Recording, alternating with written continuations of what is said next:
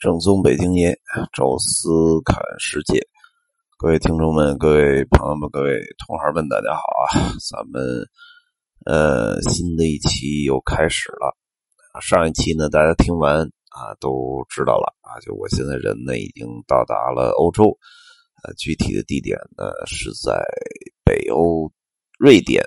的首都斯德哥尔摩。呃，上一期呢正好是我刚刚落地啊。然后很巧的啊，就住在了体育场附近啊，所以就看了一场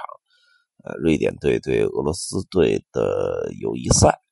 呃，那第二天的白天啊，开始正常的游览了啊，就是那些比较普通的景点吧。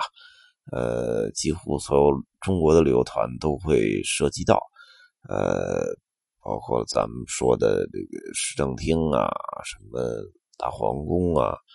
呃，皇后岛啊，这个瓦萨沉船博物馆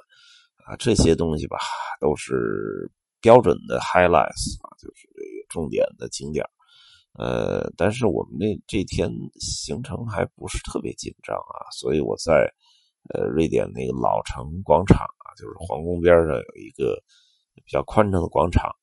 在那儿呢就解散了有四十分钟。让大家自己去拍拍照啊，或者逛一逛那个那种窄一点的那种小老街小巷，啊，去让他们随便看看。呃，在这儿呢，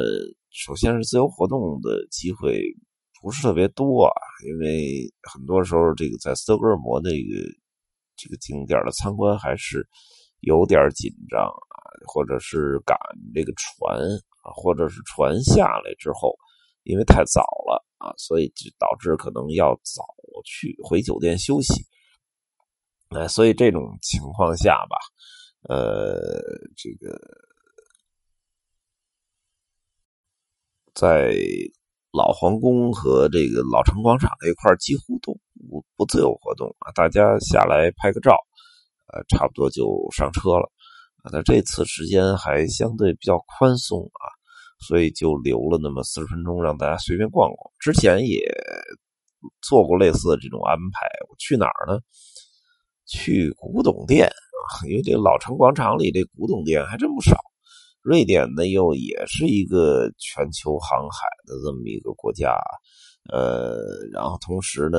也挺在它最繁荣昌盛那时代，还挺崇尚中国文化的啊。它也有这个东印度公司。啊，然后这边也有这个，就是也有富人不少啊，也有这种收藏的传统啊，所以就是有关中国的一些，或者是中国的外销出来的一些这个什么瓷器也好，什么其他古玩也好，挺多的啊。还有一些旧货店啊，实际上真正卖的价格并不高，哎，但是还是偶尔能淘到一些有有意思的好玩的东西。啊，但是这一次呢，没去这古董店啊，因为这个好像感觉当地人应该在冬天都比较懒啊，可能再有就是，呃，法律上可能有一些规定啊，所以看那古董店并没开，看了两家我最常逛的都没开啊。那我说去哪儿？圣诞市场呢，在建着呢，还没有真正的建好。啊，所以在这种情况下，说没地儿去了啊。按照现在最近两三年的一个习惯吧，就是只要有那种稍微长时间一点的解散，我就尽量不坐在那儿说喝杯咖啡待着。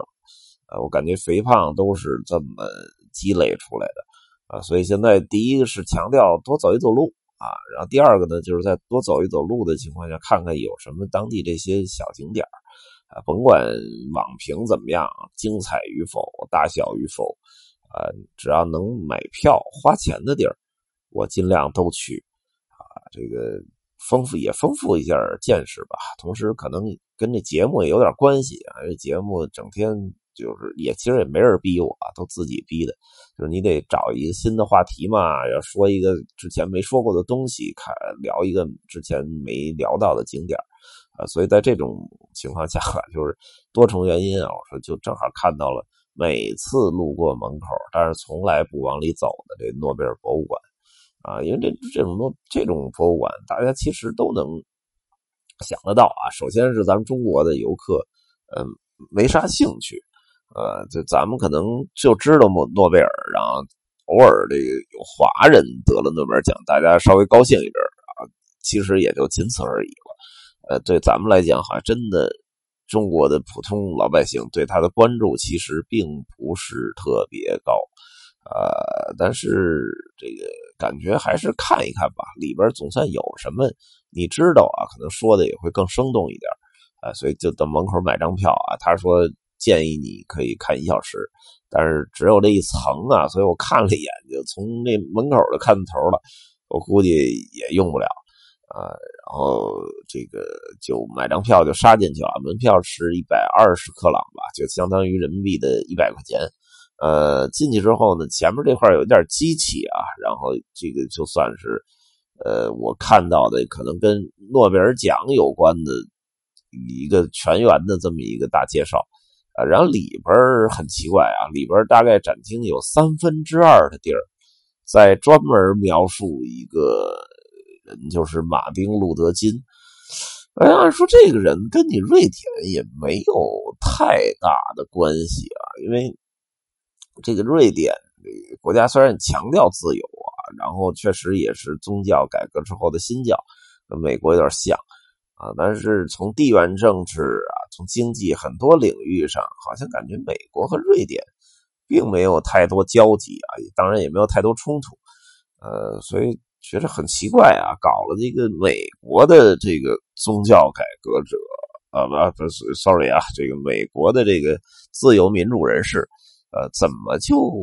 跑这儿搞这么一堆展览？还是诺贝尔的主题啊？这不太能理解。没注意的，以为进了马丁路德金的这个个人博物馆了啊！但是到这个中间这这块的时候，就发现了，确实还是有一些诺贝尔介绍。它有一个大厅，在大厅顶上挂了一个有点像那种自动幻灯机的那么一个东西。呃，每次呢下来那么一个人物，呃，然后缓慢的就跟这个。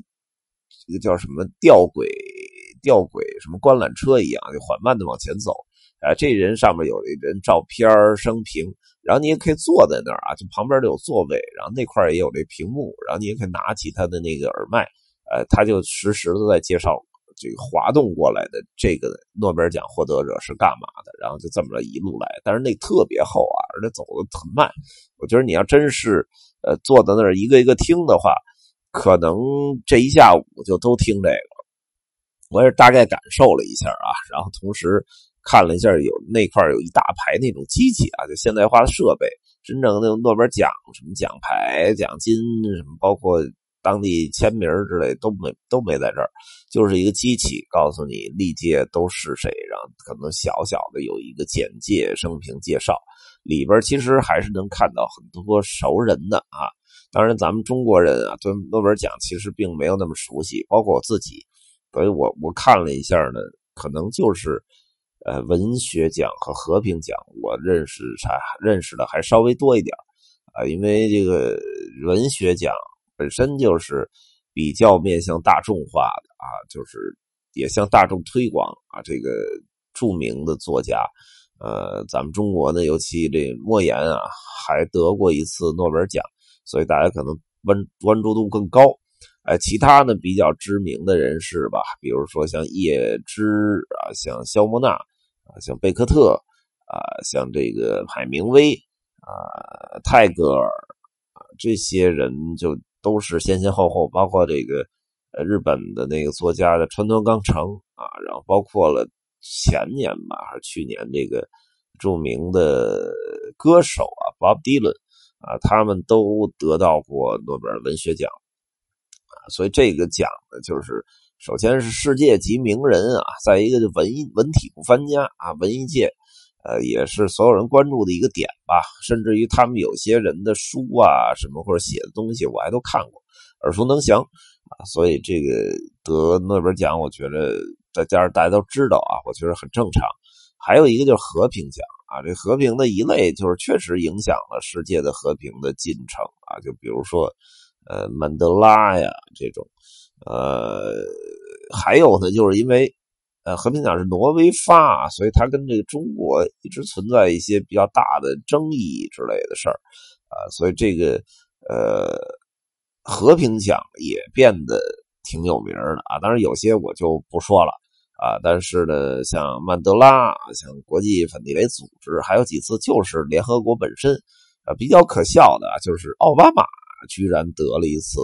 和平奖，这我觉得有点跪舔了啊。因为在那个时期啊，就是他评奖那时期。美国这伊拉克驻军还那么多，还每天都在呃打击当地的所谓恐怖主义者，但是可能也有一些就无辜的民众之类的。在这种就战争状态下，一个超级大国的总统得和平奖，这个可让人觉得太可笑了。呃，结果过了两天，这更可笑的事儿出来了啊，就是这个奥巴马居然去领奖了，这个感觉更就是这讽刺程度升级了。好可笑，好可好可笑，呃，好有意思哈。但是我觉得可能以后更有意思，就是川普要能得一次和平奖，我觉得可就更讽刺了啊。咱们拭目以待啊。不过总之啊，这个博物馆呢进去，我大概我还不算是就是走马观花，每个地儿都仔细看了看，同时那个就看各个。获奖者的名单什么的，我还玩了玩啊，各各个这个时期的我都找了找，我认识的人，所以其实还花了不少时间。但是这样的话，也就用了半小时吧，就全看完了啊。那个里面，如果你带游客去的话啊，有可能游客五分钟左右就出来了，进去上个厕所，大概看一眼，没啥可看就出来了。呃，所以并不是一个值得推荐的景点啊。另外，诺贝尔其实也并没有。呃，并没有在这儿出生啊，他真正的故居呢，在呃瑞典的中部的一城市叫卡尔萨德啊，那个附近啊，所以这里仅仅可能是通过一些现代的仪器设备了解一下各个获奖者的名单啊，同时有一个马丁路德金的一个主题的介绍展览啊，就是这么一个地方啊，诺贝尔博物馆啊，那么这次呢就跟大家聊到这儿啊，下次我们继续。走我们的这次走的行程啊，找到好玩的东西，还会跟大家来介绍啊。这期就到这里啊，感谢收听，咱们下期再见。